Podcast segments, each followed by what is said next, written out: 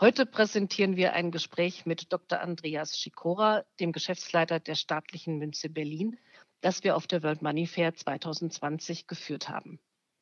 Der älteste produzierende Betrieb in Berlin prägt nicht nur 20 Prozent des deutschen Umlaufgeldes. Sehr erfolgreich werden auch Anlageprodukte aus Edelmetallen, vorwiegend aus Silber hergestellt. Doch hören und sehen Sie selbst.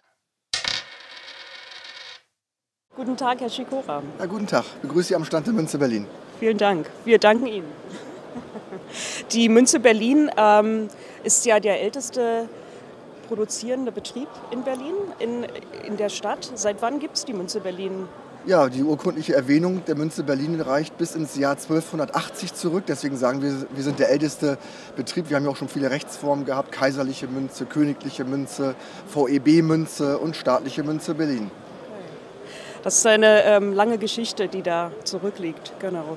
Wie viele bundesdeutsche Euromünzen produzieren Sie da? Ja, wir produzieren in Berlin 20 äh, Prozent aller bundesdeutschen Münzen, auch äh, aller Gedenkmünzen. Das sind ungefähr 200 Millionen Stück im Jahr. Neben diesen bundesdeutschen Euromünzen, die Sie herstellen, haben Sie auch ähm, Produkte wie ähm, Sonderprägungen und ähm, Anlageprägungen? Können Sie uns da ein bisschen was drüber erzählen? Gibt es Neuausgaben für 2020? Ja, gerne. Ja, wir haben ein sogenanntes gewerbliches Geschäft. Da versuchen wir auf eigene Rechnung äh, eigene Medaillen, Gedenkprägungsmotive zu entwickeln, neben unserem Münzgeschäft. Ja, und da sind wir seit einigen Jahren sehr erfolgreich mit unserem Silberpanda und mit, dem, mit der Silberquadriga.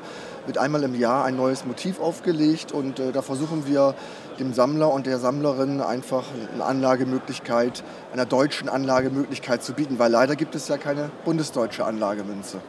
Sie waren also auch erste, ähm, der erste Betrieb, der Anlagemünzen oder Anlageprodukte angeboten hat in Deutschland. Das ist richtig, genau. Wir haben festgestellt, dass sehr viel Nachfrage danach in Deutschland existiert und der deutsche Sammler, die deutsche Sammlerin muss sich immer mit ausländischen Münzen oder äh, Anlageprägungen dann eindecken und das wollten wir einfach ausnutzen und haben auf aufgrund der Nachfrage, aufgrund der, des Wünsch, äh, der Wünsche uns entschieden, das mal zu probieren vor zehn Jahren. Und das ist sehr erfolgreich gelaufen bis heute, ja. Genau, darauf wollte ich Sie noch ansprechen. Die Entwicklung ähm es hat also zugenommen und das Interesse steigt. Das Interesse steigt oder ist sehr hoch. Äh, man muss natürlich einschränkend sagen, weil es eben keine offizielle Münze ist, gibt es immer noch gewisse Vorbehalte. Äh, es wird kein großes Millionenprodukt wie zum Beispiel äh, von der österreichischen Anlage Münze.